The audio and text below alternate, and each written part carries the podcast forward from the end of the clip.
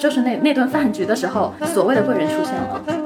嗯，对，当时我是抱着住地下室的心决定。啊，我觉得我自己很可棒，可棒棒，聪明可爱又善良。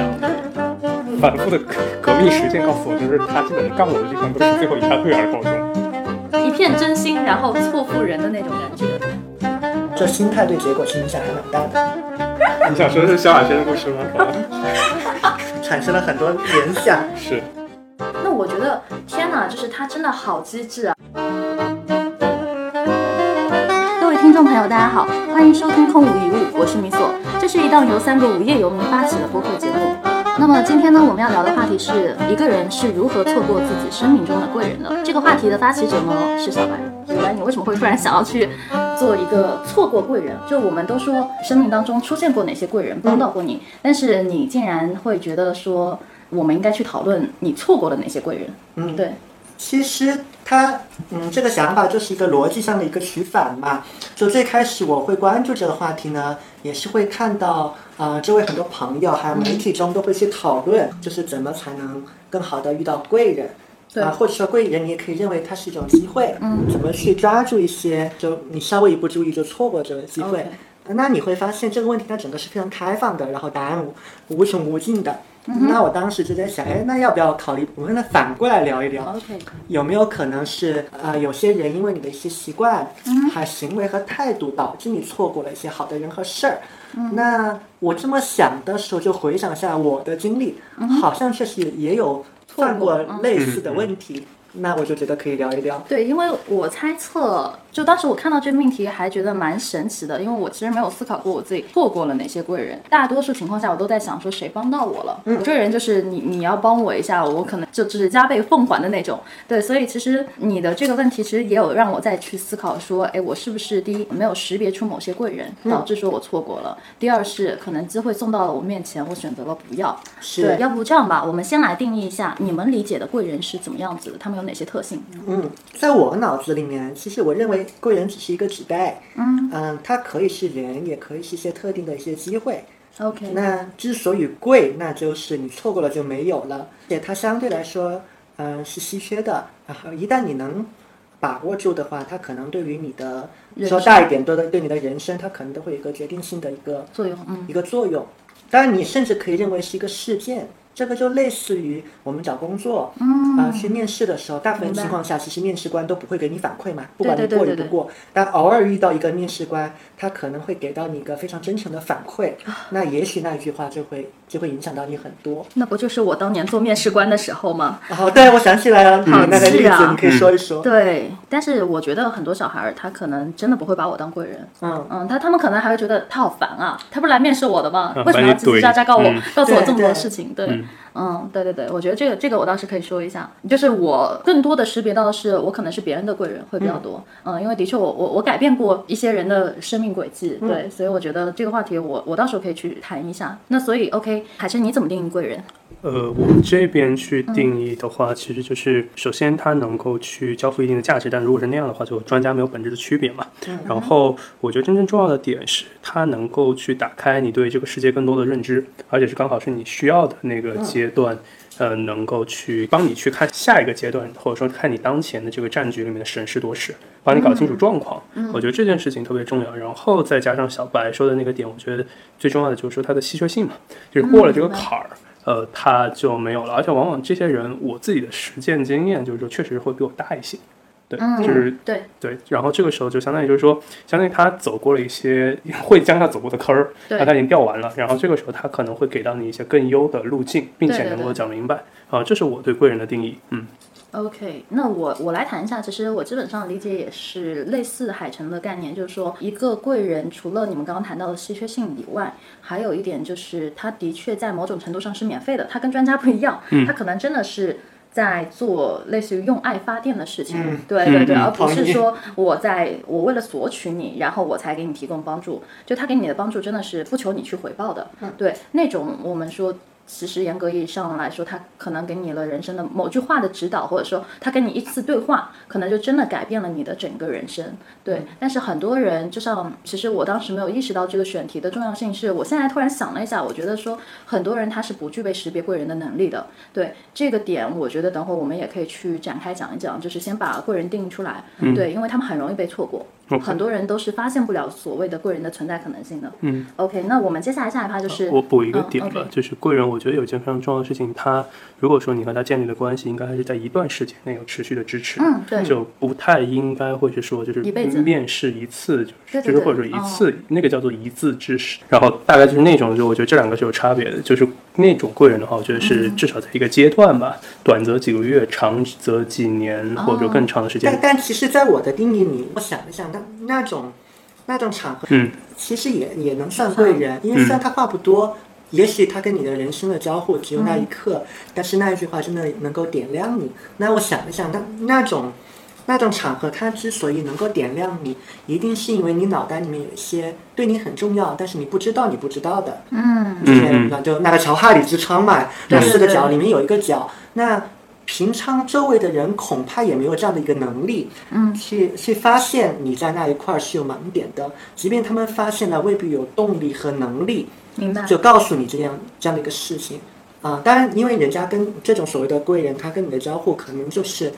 在刹那之间嘛，那那就是那句话你听进去了，那那就对你有用；你没听进去，那就没有。错过，对对对对对。OK，那行，那我们接下来一个话题就是说。你们觉得你们人生当中有错过贵人吗？就是你们事后回想起来说觉得很遗憾哦。OK，我我错过了那个人，或者说我当时可能都没有好好感激他，我后来才意识到原来他帮了我。有遇到过类似的这样的一个人吗？或者是？嗯，我如果是我的话，我其实想到的不是单个的人，嗯，而是一串的人。嗯，事情大概是这样子。可能我在我现在回想，应该还在我蛮小的时候，我经常就会得到一个反馈。就是说，这个孩子好像挺爱研究的，然后，然后很很有逻辑。嗯。但是，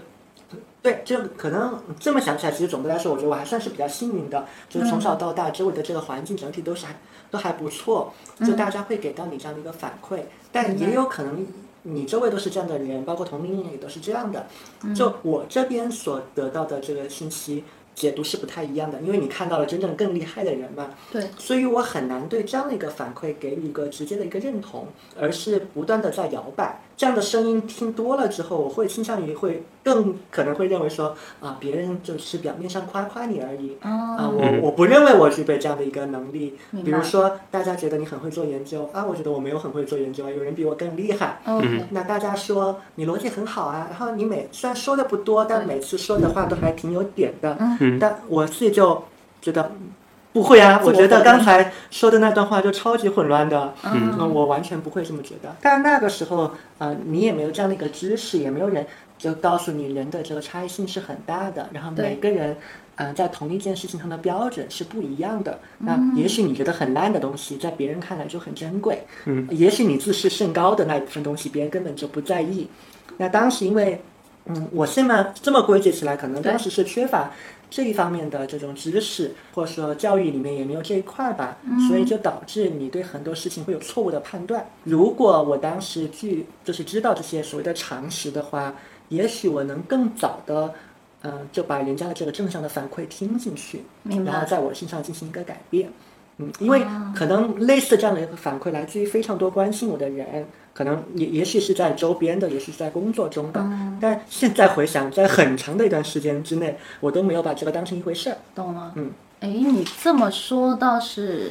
就那现在轮到我说我的故事，因为我可能是单独的场合当中的一个贵人，就像你刚才说定义贵人的一个点，你觉得说，哎，他可能未必是在一个时间段给你提供知识，可能就那一刹那。嗯。然后我就联想到说。还有我后来怎么会莫名其妙来北京呢？其实之前有在公众号写过，就当时，呃，很有意思。我觉得它是一个人生很重要的转折点。就那那时候我在报社嘛，那你们知道，就是报社实习啊，什么朝九晚五，可爽了。然后我我又是做美食板块的记者，就整天吃吃喝喝。然后下午五点下班，下班了之后呢，就是商家还会邀请你再去吃吃喝喝，就是你吃吃喝喝就是你工作，反正就是。这个错，哎是很不错，但问题是好肥啊关键是关键是嗯做吃了还可以动，然后下班当健身博主。不，我当时完全没有意识，当时我也不想健身，我我我觉得这些东西有什么意义呢？就没有意义啊，就就回到家只想打游戏。啊，我当时真的是一个非常堕落的少女，你知道吗？就大三那会儿，然后大概做了一年左右，我就觉得天哪，每天的日子都是那样在不断的重复，我找不到任何工作的激情。虽然很多人羡慕你说，哇，你天哪，你今天又吃这个好吃的，然后我家里人都很羡慕我，然后直到。有一天我我我那个印象太深了，我和我妈说，妈，我想吃你做菜，因为我已经很久没有吃过她做菜了。每天你都在就是疯狂的喂你那些食物，嗯，你真的吃腻了，就是天天什么山珍海味，你真的会恶心。嗯然后到后面你你尝什么都感觉一样，因为你阈值被拔得特别高。嗯然后后来我就反而会吃到我妈的食物，我我当时就很感动，你知道吗？然后我妈说，天哪，你知道多少人羡慕吗？我都羡慕你，你还想吃我做的菜。然后我我那刻就意识到说，可能我自己是不喜欢这样的一个今天能看到明天的工作的。嗯。结果我机缘巧合之下，有一次就是我下班了，然后我师傅他当时和我说什么新京报主任他们来了，然后有一个饭局，然后我要带你去。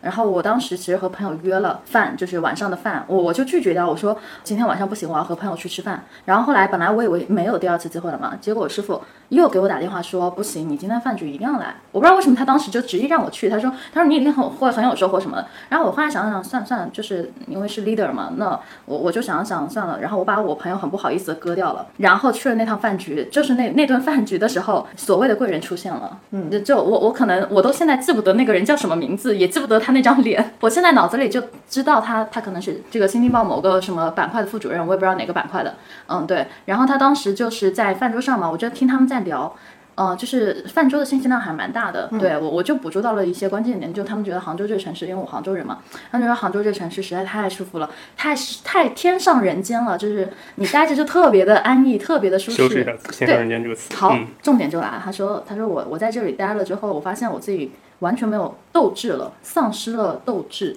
嗯，他说真的跟北京太不一样了，这个节奏也是，北京节奏太快了。你就大家什么坐地铁都要抢的，你知道当时在我的那个概念里，我真的对于北京的什么早晚高峰是没有概念的。嗯，我对那城市整个的具体情况，因为我学生嘛，完全都是没有任何的印象。我只是听他说说可能北京是一个很快节奏的城市啊，然后又想到了那些什么北漂住地下室，然后很苦逼哈哈那种东西，对吧？他当时很重要的一点是，他说我不想在杭州待了，就是我觉得很奇怪，哎，既然杭州那么好，你为什么不想再待？嗯嗯，嗯后来我就整个饭桌我就在思考这件事情的话，我意识到一个问题，就是说你长期处在一个安逸的环境当中，你会人渐渐的丧失掉你的那种我们说的就是你可以拼一把的那种感觉。对，当然你自己如果不想要那样的生活是 OK 的，但是我后来想一下，不行啊，我如果这一辈子一直在这样的一个环境当中待下去，我迟早就是会思维越来越僵化，而且我每天就是做一天和尚敲一天钟。然后后来那顿饭吃完之后，我在想说，天哪，我年纪轻轻的，我为什么要现在享受安逸呢？我应该去追求一下更多的可能性，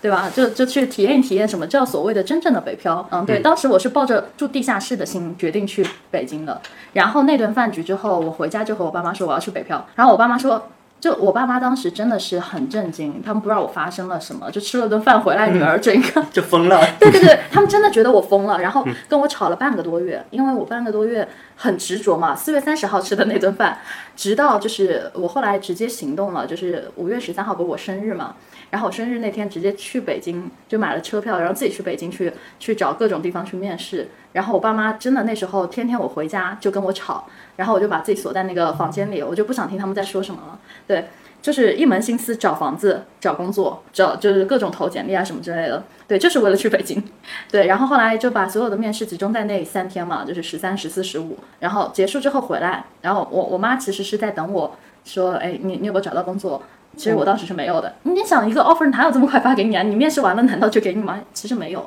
对，嗯，然后我妈说你是不是没有找到工作？我我建议你还是在杭州工作个几年，你再出去。然后我心里非常清楚，如果我工作个几年，我一定不想出去，就是你要趁热打铁。后来我就说不行，我我找到工作了。然后六月什么底？因为我我当时是五月份嘛，然后我说六月底我就必须要去工作了，什么巴拉巴拉之类的。然后我爸妈就信了，后来我就我就真的去了，但问题的关键是，的确还蛮幸运的。当时是，当时真的是有找到一个勉强能够就是你过渡一下的工作，然后我就不管嘛，我我先先扎根了再说。对我扎根完了之后，我再去找别的工作，就这样当一个过渡的那个平板。所以那那现在回想的话，嗯，我觉得他真的是我我。我在想这个事情，它里面其实有蛮多偶然性的，因为因为那个那个饭局你是可去可不去的。是但有没有一些你现在回想其实是必然的东西？然后如果你没有那个东西，啊你这件事情就不会发生。其实你想啊，就是我觉得他那个人是很重要的，但还有一个点是，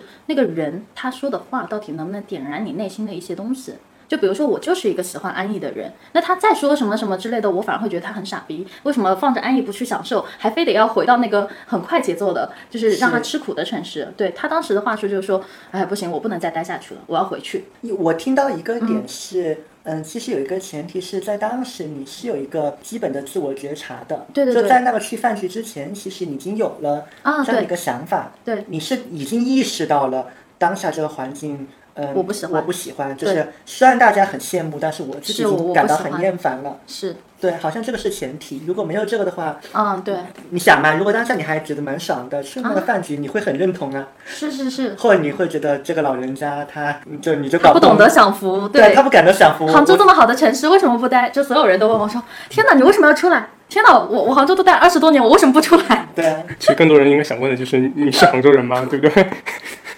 不要这样子，我一点都不像杭州人，因为当时就我们本地人，其实杭州没有被发展起来的时候，本地人圈子是很小的。嗯，然后当时的杭州真的不是现在大家想的，就是已经是成了一个就是流入型城市了。那其实，在那个环境下，它也没有什么很大的区域的扩张，就杭州就是一个很小的城嗯，区。就上下嗯城。那现在就越来越多的新杭州人嘛，我们说，呃，他们越来越喜欢杭州这个城市，然后杭州也发展的越来越好了。所以每次我回去的时候，其实我是越来越陌生的，我我没有任何的归属感了，已经。就我我觉得我自己就是一个外地人，我我都不觉得我现在是杭州人，除了那个组织挂着杭州以外，就其他东西我觉得跟我没有太多的很大的必然联系我。今天中午吃了浙江猪筋饭，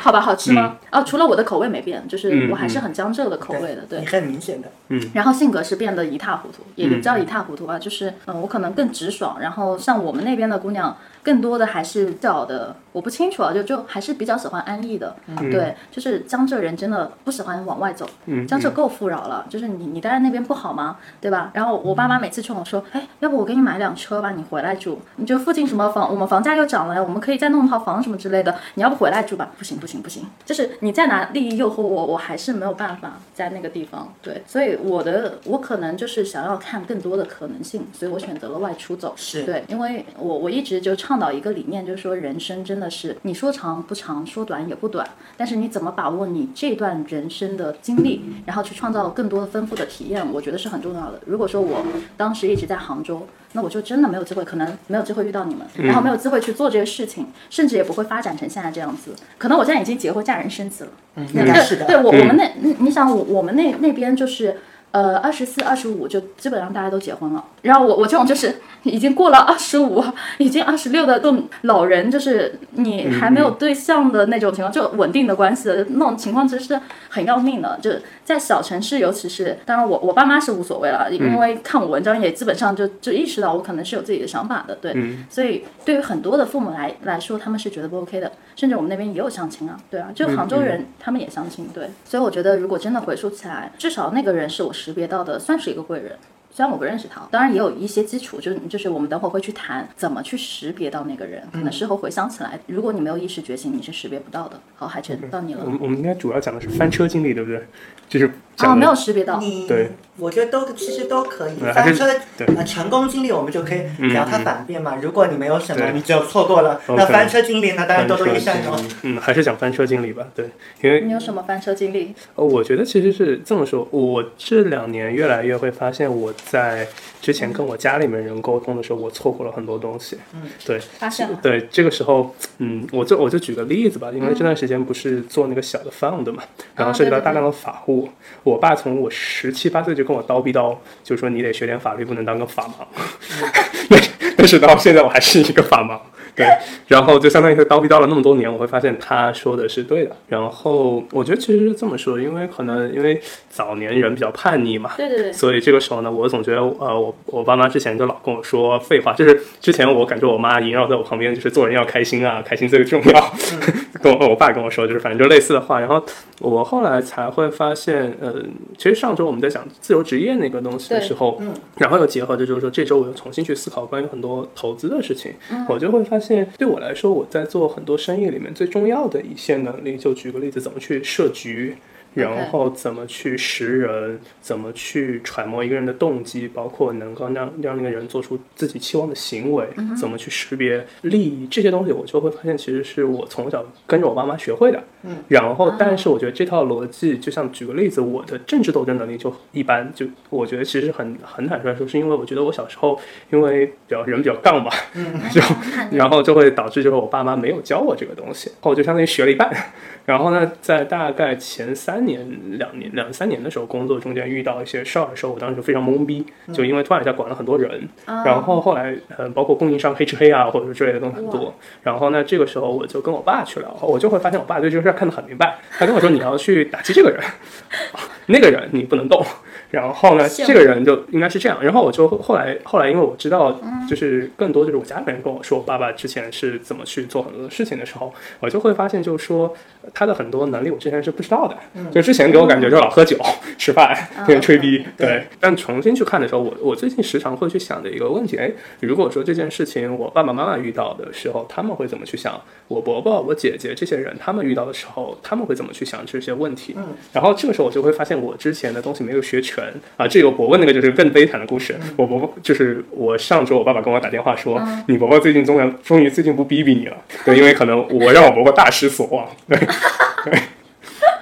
放弃了这个，对，放弃治疗，对这个就我我们不行了我我们家里面男生最后基本上都没有符合我伯伯的期望，嗯，对，就是一开始他都很期望大家去做呃就是政府嘛，嗯然后结果就是出去搞的出去搞，做生意的做生意，然后就反正就都没有符合他的预期。然后最后我其实就像我最近其实有在看，嗯，也许他当年说的路，就是我不能说他是最优解，但是其实他当年提供了就是在他们的认知范围里面很优的一个解，而且确实在他们那条路上他们很会。然后呢，这个时候我觉得是呃因为我之前的一些偏见。对，就是就举个例子吧，就像我之前可能因为就是从小在这种大院儿里长大，所以反而就对嗯政府那一套之前不是很喜欢。嗯，然后呢，但是其实我这两年重新去看毛选的时候，我就会发现，就是他讲的很多东西真的很有道理。就是你真的去把这个东西重新嗯读懂，然后再往回套的时候，你会发现它确实很多东西看得很准。嗯然后这件事情就让我返回头去看我，像我今天上午其实基本上整个人都在冥想中，就是我其实就在去想我之前错过了很多，不仅仅是人哈，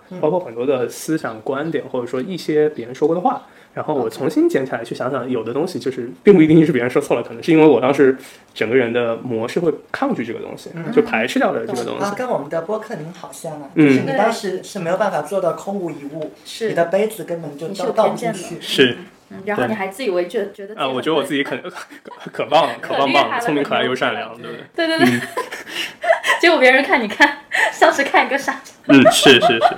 那不行。你你海豚这个例子，我觉得我听的过程中特别棒的一点是在于说，它其实是一个特别极致的案例。就是按理说，你最好的资源其实来自于你的身边，是。而且理论上家里人是最懂你的，然后对，他们也就大概率的，他他们也不会有什么恶意。对。但即便是这么亲近的人，都会遇到这样的个问题，就更何况是比如说我们现在通过网络，嗯，对对对，嗯。那那对方就对方也没有那么了解嗯。你，也没有那么了解对方，那中间的这种信息的这个差，可能就会更大，啊，只会更多，对不会更是少。对，我觉得是这样，就是说，大家总会忽视周边亲近的人的观点。对就我自己最近是这两年，我有意识的去听我女朋友说的东西，因为嗯反复的革革命实践告诉我，就是她基本上干我的地方都是最后以她对而告终。哦对，那这个时候我返回头去看，因为像当年我家里面人跟我说，为什么要去做官的一个点，就是在于他们跟我说我的性格和我伯伯很像，嗯都是那种比较偏腹黑型的，对。啊对，然后呢，这个时候呢，就但是我伯伯可能年轻的时候会有一些也杠别人的经验，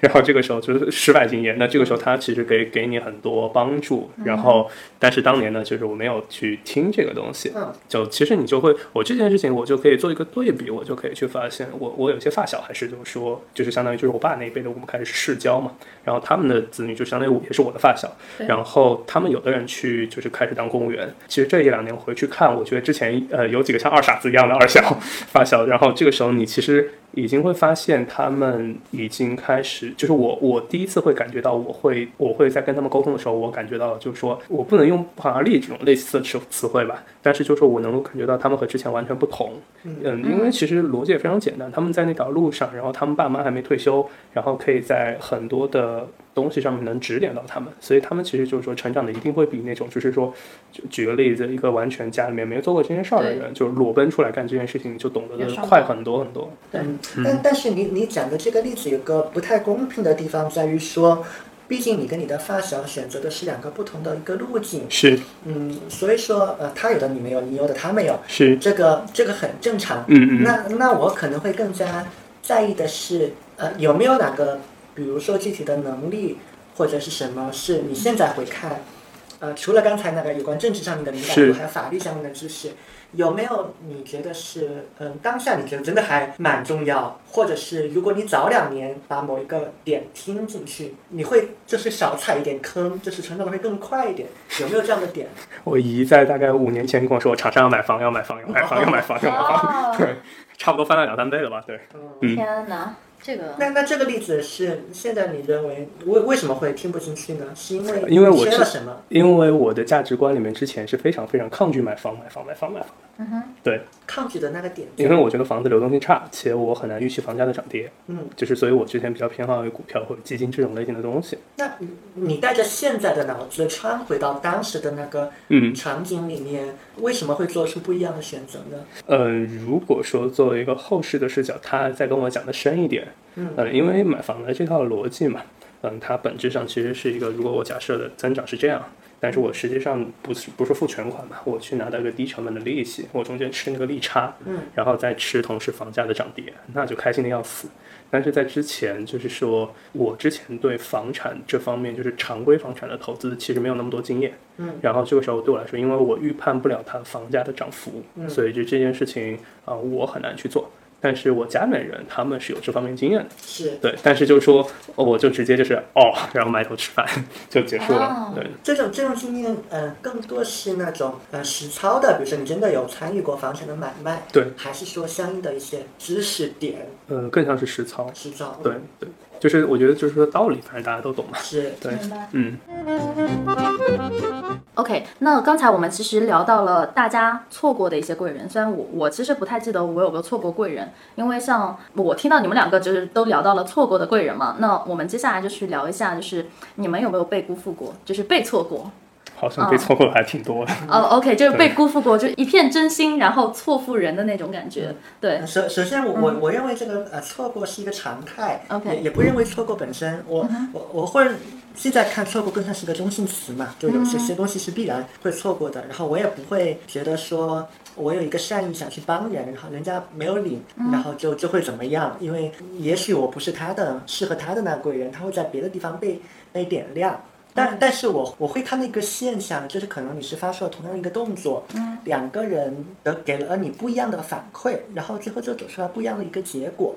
就比如说，嗯、那个场景可能是，比如说我记得那个社群里面，嗯，你你知道我的社群是在做精细化的运营的嘛？对对对嗯、如果就跟我跟的比较久，然后你又给了我很多情报，我对你更加了解了，我自然会把这些东西放在心上。那有的时候我遇到什么，比如说我看到一本很好的书，嗯，当然这个书一定是经过我的专业判断，我不是胡乱推荐的。懂那我认为这个东西对于现阶段的你来讲是有帮助的。那我可能会同时推给好几个我认为这个阶段你很需要的该看一看的人。那你看，就是我推书给你这件事情，啊、其实你就认为我在发出一个动作嘛。懂那不同人的那个反应。反应就会很不一样。有人会礼貌性的说好好好的，特别感谢。然后一周之后，你去问一下他，他并没有开始翻，就总有各种理由嘛，他嗯不去翻。那本书并不难翻，它就是微信读书上可以翻的，这这属于很快就能翻完，而且一开始我就告诉他这个东西，你可以怎么去翻，翻哪些地方，哪些地方你可以先略过，就大概花多久时间可以翻完。但是你看人他就不会行动，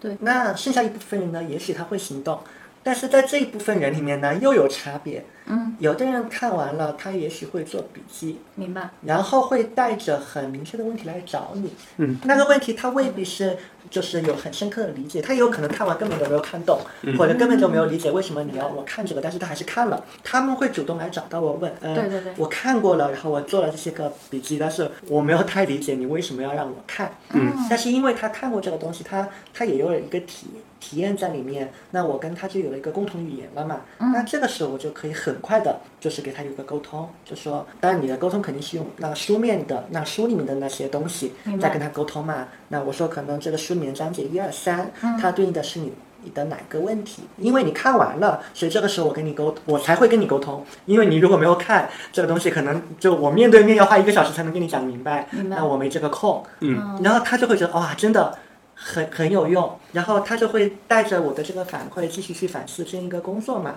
那也许一周之后，他就会告诉我啊，你的这个推荐，还有你后面补充的这个解释，就是帮我理清楚了很多问题，就才会发现我之前为什么在同样的一件事情上在反复翻车。嗯，就解开他的一个死疙瘩。懂了。嗯，然后整个过程其实于我来讲，我我并没有投入多少精力，包括那个反馈的这个过程，其实非常快。但是也有人他就是看完了就没有然后了。那我大概是知道，嗯，对于有些东西来讲，嗯，也许他看完他是每个人悟性不一样嘛，那也许他悟性是好的，他也许就会有些改变。但是说实在的，嗯，从我这边推出去的东西，大部分都不会是这样。就如果你没有一个，嗯，就是给你信息的这个人一个明确的一个反馈的话，嗯，大概率这个事情后面会不了了之。就是看完之后。当下就是一拍大腿，觉得真妙。然而并不会有任何正向的改变。你你讲完，我突然想做一件事情，你知道是什么事儿吗？嗯，可能路子又有点野了，但是呃，我觉得是有必要的。是这样的，就是因为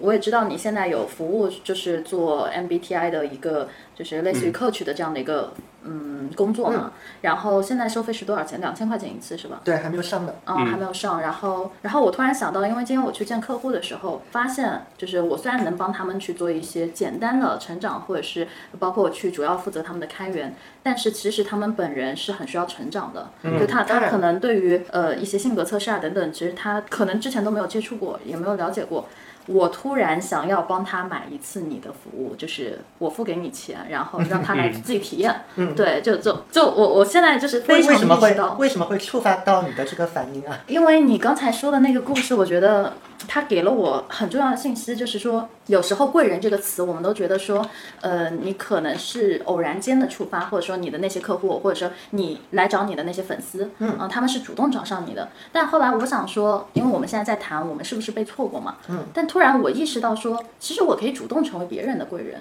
嗯，对，那个主动是不一样的。我等会会分两趴去解释这个主动。第一方面是我发现我自己成了别人的贵人，是我自愿的。嗯，但另一方面是我我刚才说的那个案例，就是我打算主动的去帮到他们，嗯，然后做他们的贵人，甚至帮他把这笔费给付掉了，嗯，让他亲自来跟你必须对接一次，然后让他去体验。对，那我觉得其实我可以交付给就真正花钱给我的客户，毕竟他们已经在我这里付钱了，为什么我不帮他们一次呢？对吧？那我觉得反正一方面我肯定不会白嫖你的，就是越是越是好的关系，我我愿意是的，就绝对不能白嫖，对我们内部也不会。白嫖更不用说了。对我刚我刚才脑脑中就是突然想到一个比较浪漫的一个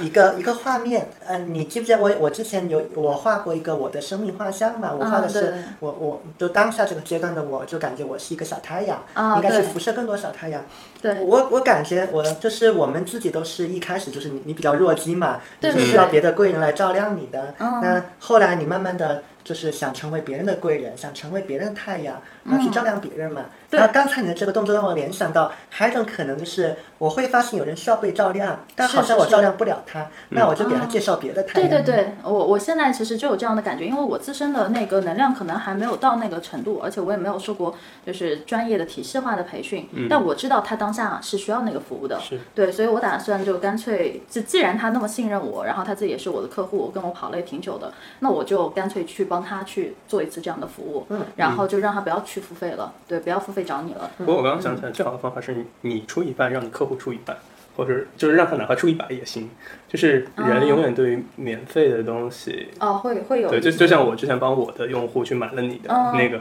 嗯，当时当时虽然我是全部出了钱，但我现在如果说刚刚再想一次，我就会要求是我出一半，对方也要出就是 对虽然虽然跟这个话题无关，但是海晨说这个有、嗯有道理，因为因为本质上其实是要付出代价，嗯因为这件事情会影响到影响到对方的一个态度，他的心然后然后态不一样我们知道，这心态对结果是影响还蛮大的。嗯嗯，我赞同。哎，这这个倒是给我启发了。OK，那我继续，就我刚刚谈完了，就是我可以主动成为别人的贵人嘛。那我就谈一下我之前可能被辜负的那种错过吧，就是更多的是在入犯爱家族的故事了。更多的可能是在呃亲密关系里，或者是就这种情况下，因为就像你说的，嗯人越是亲近。反而越会对于身边的资源会忽视，甚至觉得这是理所当然的，或者说你意识不到对或者觉得觉得就是说你妈就是你保姆，对不对？就很可能会出对现这样对对对，的状态。就就是这样子的一个状态，所以其实没有谁是无条件需要为对方付出的，愿意无条件的是真的是想要去帮到你。嗯就比如说我，呃，我想我回溯了一下我之前就是在亲密关系里，其实我我似乎真的就永远是肩负着那个帮别人成长的角色，因为我谈的男孩都比我小，就很诡异。你想说的是萧亚轩的故事吗？好吧，产生了很多联想，是，你们不要搞笑！那我谈的都比我大，对，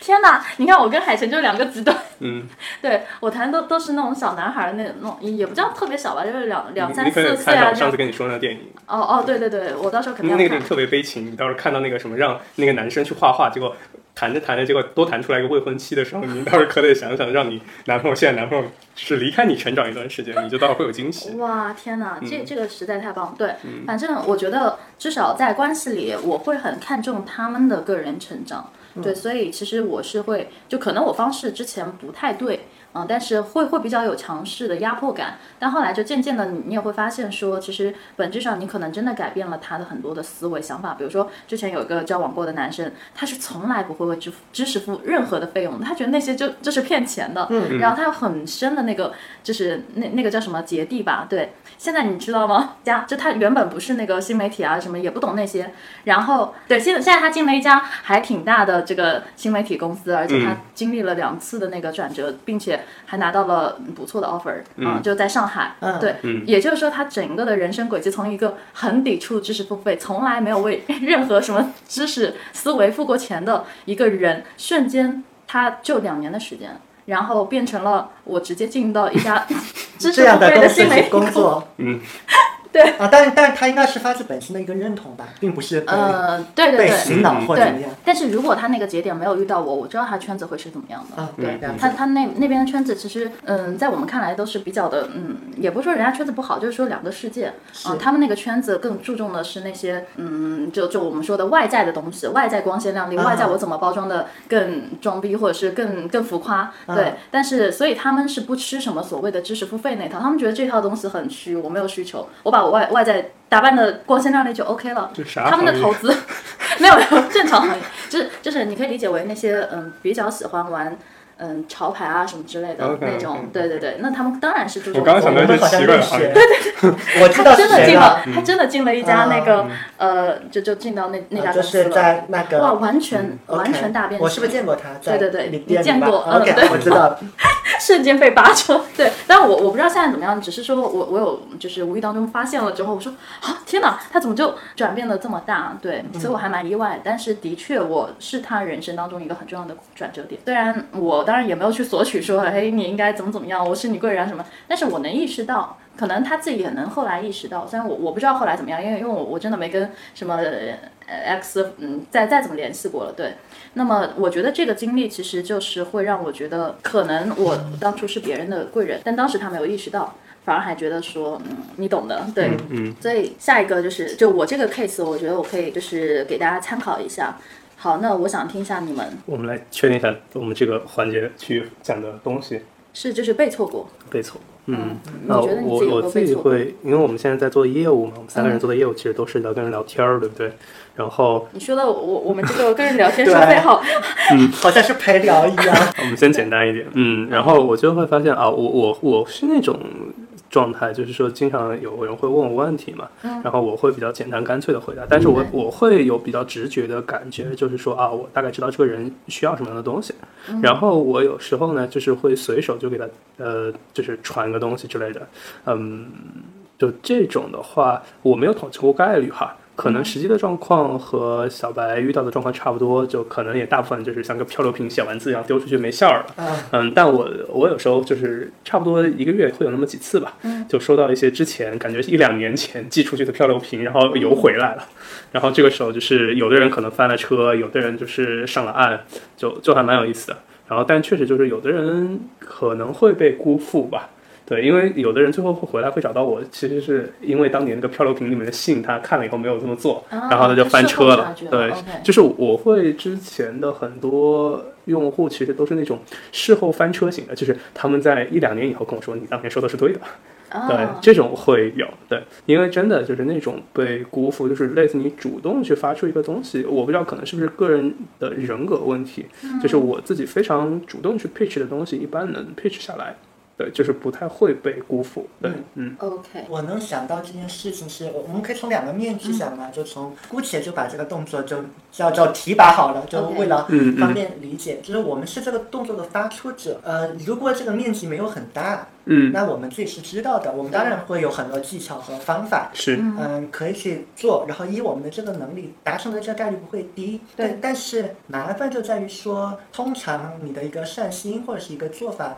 你是要对一个面的人来来做的，然后每个人都都不一样嘛。对。那你就不可能顾及到整个面。所以这个这个没有办法，你不是千手观音。如果我是的话，我当然希望做到我对每个人都是用不一样的这个手法，都用不同的方式去解释。嗯，然而不可能。对。那那这是从我们的这边来看，从接收的那一方来看，其实也也看他们对这个信息本身的一个解读能力。嗯这个我嗯我觉得恐怕也无解。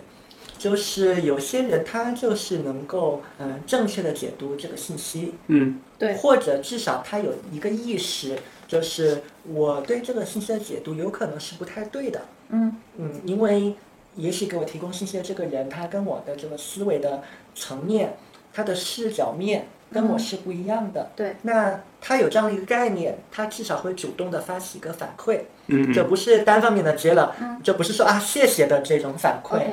哪怕他追问几句，哎，为什么你在这个时候推荐这个给我？嗯我到底看里面的什么东西？嗯对吧？他嗯哪怕多发这几个问，那其实我也可以给到更多信息给到他。嗯就是因为这种东西，你肯定是要在对话里面去展开。嗯是，有的时候你不问，我也不知道你有这个问题，对嗯对吧？所以它它其实是一个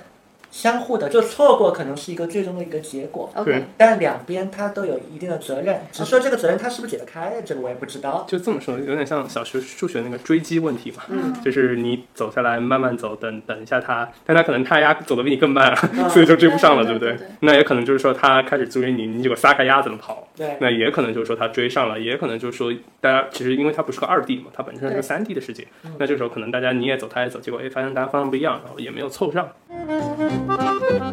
那好，我们刚才有谈错过和被错过嘛？那我们现在就谈一点实际，就是说最后一个问题就是，呃，我们如何才能做到说尽可能减少我们错过贵人的这样的一个机会？因为刚才我们有讲到说那个贵人这个东西，就是我们可能错过了一些贵人，我们也被别人错过了。那嗯，现在我们就来最后一个问题，就是讲一下这个方法论，如何才能不去错过一个贵人，或者说如何更好的去识别出那个人是贵人，并且抓住他。嗯对，好，小白，你先开始。呃，其实我不太确定这是不是一个方法论啊，我更多认为是一个一个习惯，因为涉及到方法论这个东西，就总有一种攻略的感觉，好像你有个攻略你就百分之百不会错过了。那我觉得这个不现实，也不符合我们的常识，对就总有一些东西是会被错过的。嗯，但嗯、我现在回想，就是我现在看我不会错过的一件事情，或是我因为偶然嗯捕捉到了一些机会，或捕捉到一些对我来讲很重要的一个人，是因为我工作一段时间建立起来的这个习惯，就是我们的这种空无一物嘛，嗯这种空杯的这个心态。嗯那这个具体的表现是，当外界的这个信息给到我的时候，首先我不会预设给出信息的人他是抱有恶意的，对，因为嗯，怎么说？揣测一个人的意图，这个这个其实是很难的。对然后通常在你段位很低的时候，你的揣测都会不准。嗯，而且人都有复杂性，你他甚至可以既有恶意，也有善意的这个部分。对。啊、你在这个方面去揣测，其实没什么意思。嗯。那更多的是把重点放在这个信息本身上面。明白。嗯，那作为一个空杯心态，那也不是说你啥都听，对吧？但至少你要做到一个一个信息确认的一个过程嘛。嗯，我可以举个例子，就我平常会经常呃会观察就极客上面的一些帖子，那我经常时不时就会看到一些就明显是工作有些年头的人，他们就可能只是表达，那可能是带着一个善意想提携一下后辈，对，或者别的因素就会聊到一些有关职场啊、对后辈的建议啊什么的。那也许人家就写的很随便，所以你会觉得。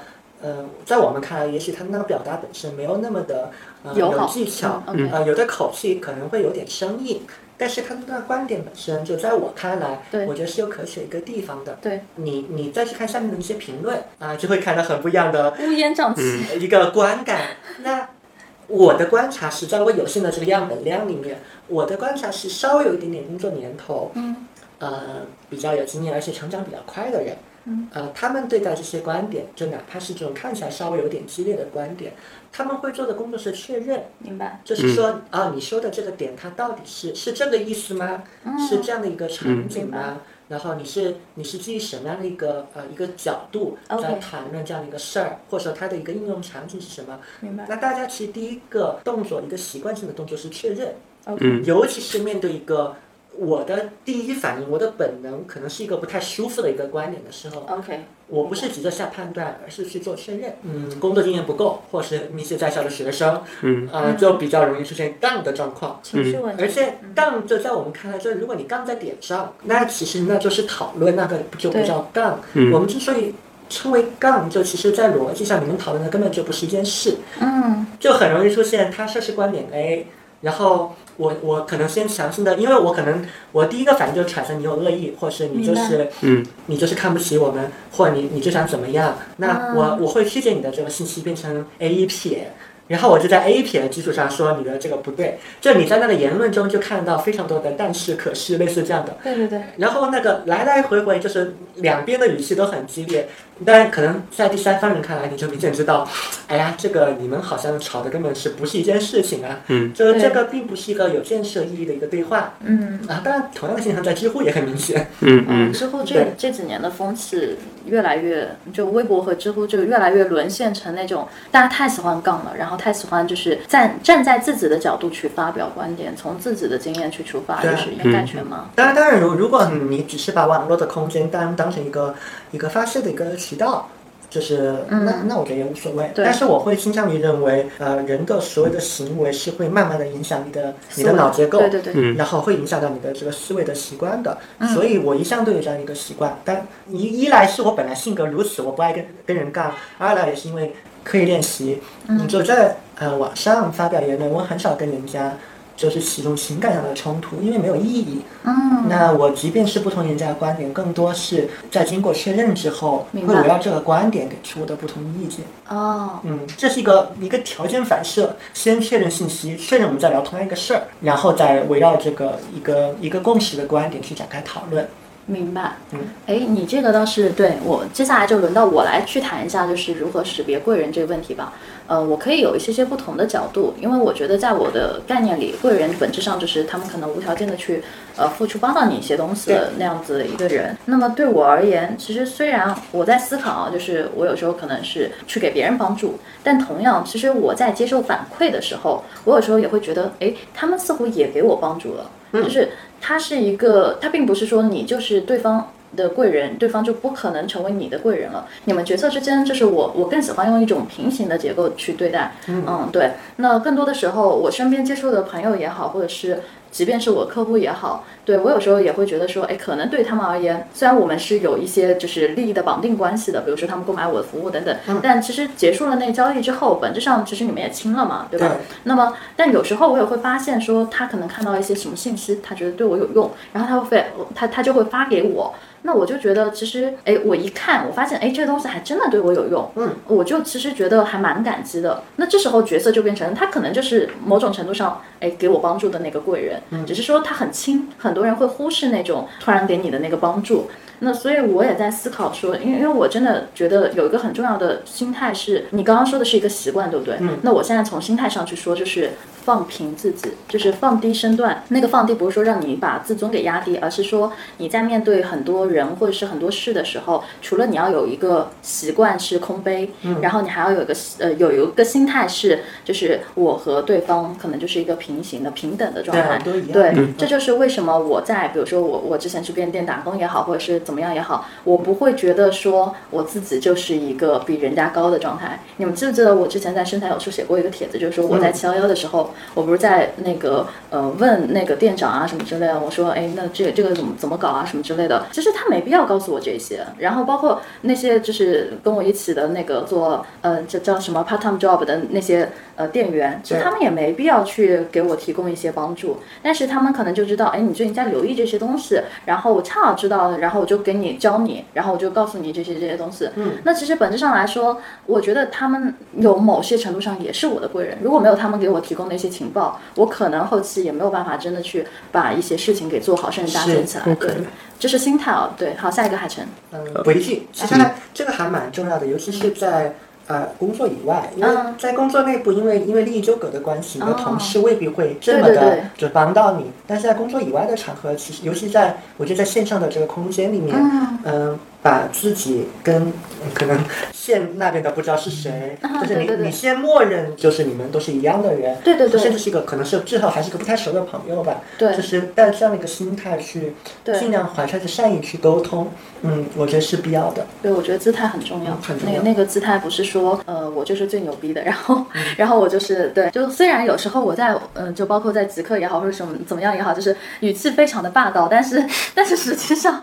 实际上我并不是，对。对，就实际上如果真的有人就是比较正常的和我沟通，或者是就像你说的，我们都是抱着彼此平等的状态去沟通，而不是我以一个我最牛逼，然后你不如我的这样的心态去跟我沟通的话，其实我是非常乐意去和这些人成为好朋友，或者是对解释的。所以就我说的，我这边可能要补充就是一个心态，心态非常的重要，就放平放平的心态。对，好，海晨，OK，呃，我这边是这样，就是呃，我我之前有观察过一个现象，就是呃，我要一个东西，大概会在我有那个想法的十十天半个月左右会收到一件反馈。就我之前有个很迷的一个能力，就是我大概想要的那个东西，就我通过主动或者被动的方式，我总能找到。啊然后这件事情，我后来你们在说的时候，我脑子里面就在想，是因为我脑子里面一直有张图，我会知道我在打什么样一个游戏，然后这个游戏需要什么样的能力，嗯呃，这些能力可能能被什么样的人找到。然后这个时候呢，就我不说那种就是特别迷的那种什么，就是宇宙力量之类那么玄乎的东西，往往他通过就是类似朋友圈的方式，然后就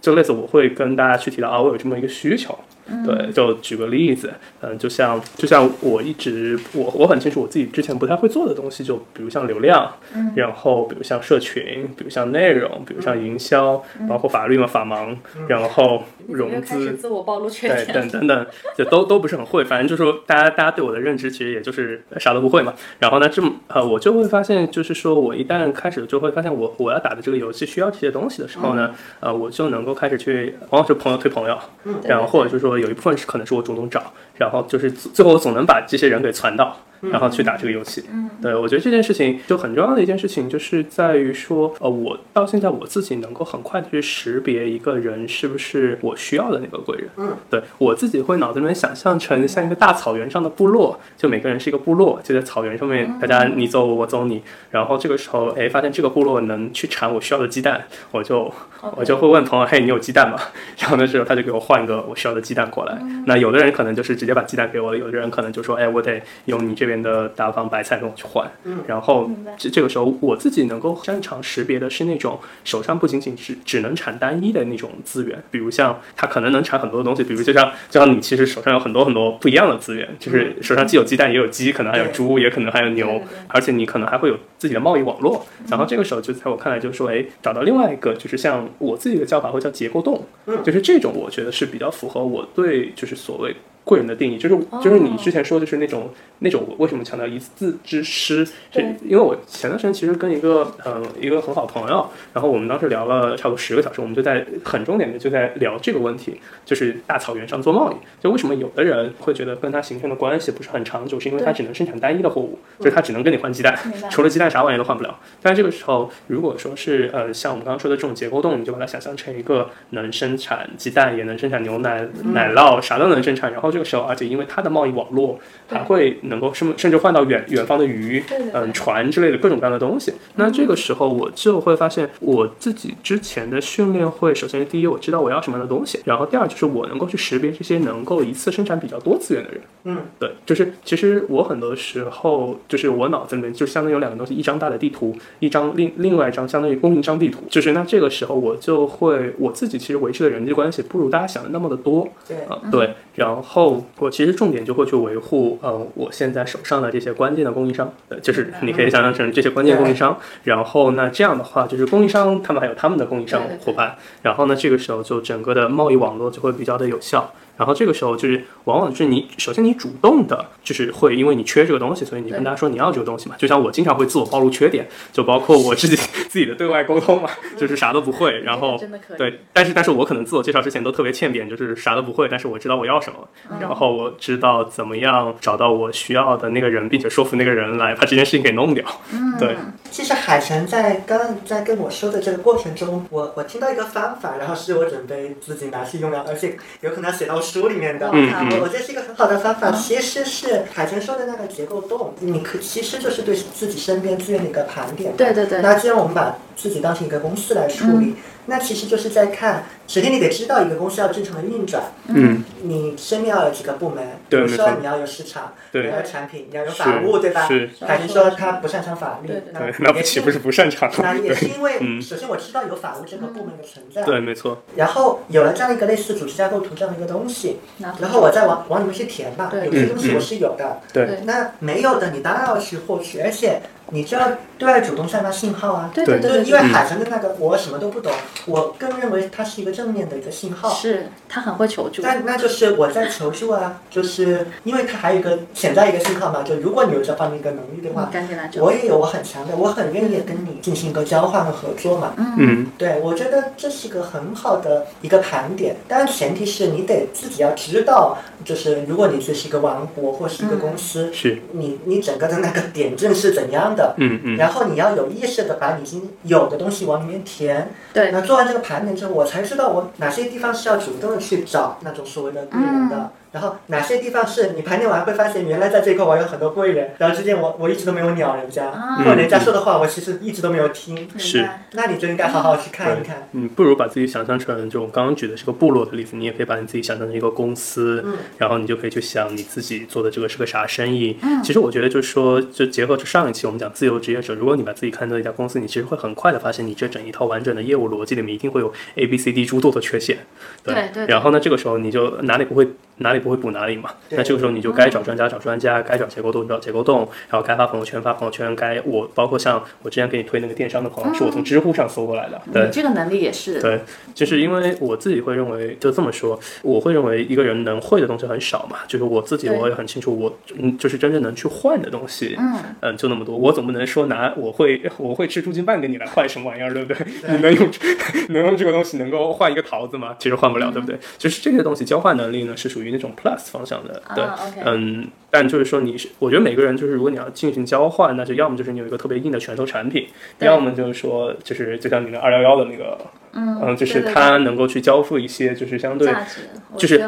比较成本比较优的，就用亚当斯密的那套逻辑，就是尽管就是说它生产玉米的效率没有你高，但是呢，它反正能生产玉米，那也 OK。对，就是大概就是这么一套逻辑。所有所有的人，其实在我看来都有的换，都有的换。就是你哪怕短期内没有什么技能能拿得出手跟你想换的人换，但举个例子，你帮他剪剪音频啦，帮他翻译翻译文啊，稿啦，这个啦，就是我想要说的。其实，嗯呃，我觉得就你你提到一个很重要的点是，我们说如何不错过贵人嘛。其实你是可以如何找上贵人，啊让别人嗯成为你的贵人。对，比如说像我们的音频，其实我对外释放的一个信号就是，我的确在花时间剪辑音频的这件事情上花了大量的时间，比如说花四个小时啊，然后我上次转文字稿尼玛花又花了四个小时，那么连在一起就八个小时，然后我现在的时间价值已经升到了一千块钱一个小时，那也就是说我但你那个损失了八想表达的东。西太多了。对对对，你应该发到朋友圈，就是就是对我我很忙，我需要一个帮我剪音频的朋友，啊对对对然后我跟你换什么玩意儿，就简单一点嘛。对，对但其实呃，没想到我这个信号已经链接到了一个就是极客的朋友吧，因为他们有在，可能那个朋友有在听我们的音频，然后他那天加了我之后，就是大概过了两天，给我发了非常长的一段话，就是呃，第一方面是告诉我说他可以帮我去做这件事情，并且他可能会做得更好，对，然后也可以去帮我把时间给解放出来。那么与此同时，可能我可以去交换给他的价值就是，哎，我我因为因为我我的时间被释放出来，也就是说我其实本质上可以帮到他的一些困惑，对因为他有需求。那我觉得这这点真的太棒了，我太感谢这位朋友了。第二点就是他又帮我们提了，就是我们整一个播客，就我和你们三呃两个人说嘛，三个人，第三对第四个人在哪？不重要，对、他其实又帮到我们说，就是提了很多很宝贵的意见。是啊，就是。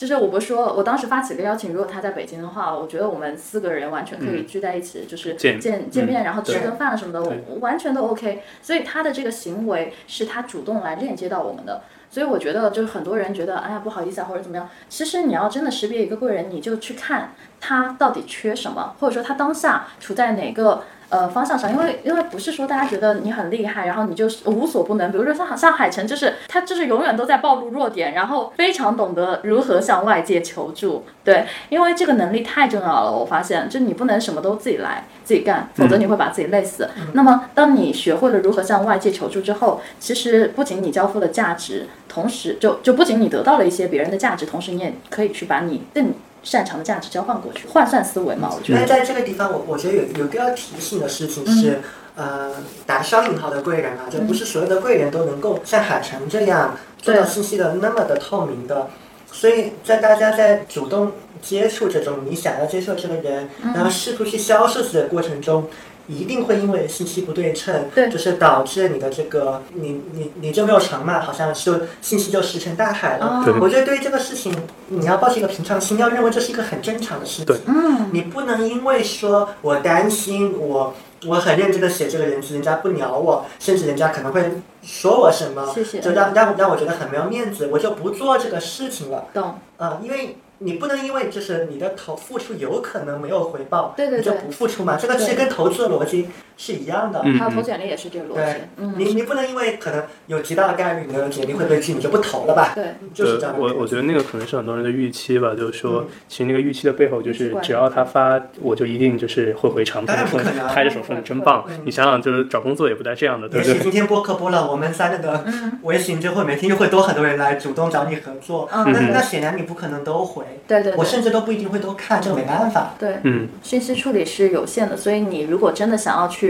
让别人成为你的贵人，就是你在发之前，就第一预期管理很重要，嗯不要想着说就对方一定会回你，嗯、你要带着一个平常心去做这样的一个事情。第二就是真诚也很重要，就是真诚加方法论嘛，我们说。呃，对，就不要一上来特别杠或者特别屌，对对对就是就是那个那个就对，因为我们我们不熟，我们很熟了，你怎么干我都可以。问题是我们不熟，熟了杠也不行，对对。，OK，对，海晨可能会弄死你。嗯，对，其实像那个那姑娘，她之所以会发给我，然后就是我觉得本质上就是他发了很长的一串嘛，就是嗯虽然可能看起来会稍微有点吃力，但是我真的能感受到他的真真心实意。就虽然逻辑不算特别特别的有序，但能感觉到就是还是用了心的，对，嗯，但但是那姑娘其实真的是有链接到我们，因为没有人主动的发过这样的一个事情。然后包括其实我们也有在外界向外界去发出一个求助。其实我觉得只要你掌握了一个很好的换算思维，很多的事情它其实是能够帮到你的。你可以把别人发展成你的贵人，而不是想着贵人自己撞上来来帮你。其实为什么呢？对吧？对对，就你把你想象成一个小岛，你就一直在上面写漂流瓶，然后往外丢，对。你不太，就是你写出的漂流瓶越多，你也收到漂流瓶的概率会越大嘛。对对对对对，但但是这个我我今天听过一个案例啊，是那个一个朋友跟我讲的，就是在做这个事儿的时候，还是有一点技巧，就是呃，漂流瓶这件事情，呃，也还是不能太散，就像你的简历不能对。海投一样，嗯嗯。因为你的精力是有限的。如果你像撒胡椒面这样，对对对。那那就不会有呃，结果最好还是有重点嘛。那其实还是要在呃，但前提是你大概还是要知道你要的是谁，对。对。你要的是什么方向，应该又回到那个地。图的那个状态。对，这是基础，这是一定要有的。嗯。然后在那些定向的一个方法地方，我觉得二八原则嘛，那就是你在这些地方必须要投百分之八十是。是因为他如果没有地图，就很容易变成他想找一个人生导师，或者说就是找心理层面的爸爸妈妈，就是一个、一个人帮你 cover 了所有的事儿，对他希这不现实。望他希望找一个全能的啊，但这个不存在的。对，你想你爸爸妈妈都没有干成的事情，其他人怎么能帮怎么可能帮你干这件事儿呢对？对不对？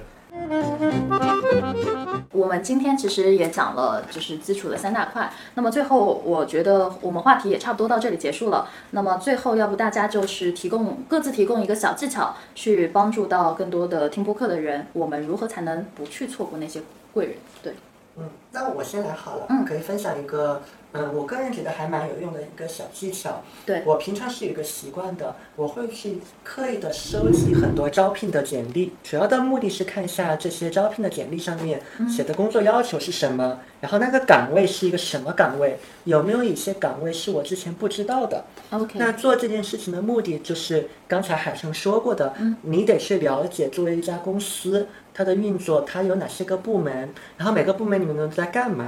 当然，如果你有工作经经历的话会很好，但即便你有工作经历，也有一些职能是你不知道的。嗯，那其实我在看这些的招聘信息的时候，就经常因为会有新的岗位出来嘛，对，会有出现一些你之前不知道的词，你之前还不知道原来这个事儿还是有人可以做的。嗯，呃，你其实根本就不用去学，因为有这个岗位就代表有人是可以做这件事情的 OK，啊、那我觉得这样的呃一个主动去收集信息的过程是很有帮助的。那记得极客上有一个那个招聘的一个板块嘛，好像是一个圈子，嗯，大家可以没事在里面翻一翻。嗯，嗯，也就是可能通过这个圈子识别到贵人是吗？主倒不一定是识别到贵人，就先帮你去理解你的你的那个结构洞，或者说你的你做一家公司，你可能需要的那个坑，它具体是长什么样子的。OK 那就是通过看别人的招聘信息嘛，嗯，要多看。OK，那海晨，呃，OK，我的那个就非常简单，就是你要去，嗯，可以多听，适当的多听听你周围那些亲近的人能够给你的东西。其实那个可能会被你忽略，因为我会发现，嗯，很多人其实会对，就是你刚刚新认识的朋友投入了过多的关注和热情，但是往往会忽略掉你周围比较亲近的家人或者说老朋友。就我想起圣经之前一句话，大概意思就是说，先知在嗯他自己的家乡是不会受到尊重的。对，所以你要尝试去，嗯，自己去挖掘一下你周边身边的东西，可能会对你有惊喜。而且在这个挖掘的过程中间，我觉得你也能够，如果之前打方你和我一样，之前非常整个人非常硬刚的话，也可以让你变得更加的。就是更加的能够去接收到外界的一些信号，然后就是说能够去少翻一些坑，少翻一些坑，对不对？嗯，好，我给你一句话总结，就是珍惜眼前人啊，就就这么 简单。对，好，然后我这边。的那种。不重要了。然后我这边就是最后再给个意见吧，就是说大家如果说想要很好的去识别贵人，其实可以反向操作，不要等着贵人来找你，更多的去主动链接贵人。也就是说，你们要学会主动的去提供一些呃价值吧，不管这个价值它是否能被得到回应，但是你至少要去主动去做这些事情。嗯，对。然后这点非常的重要。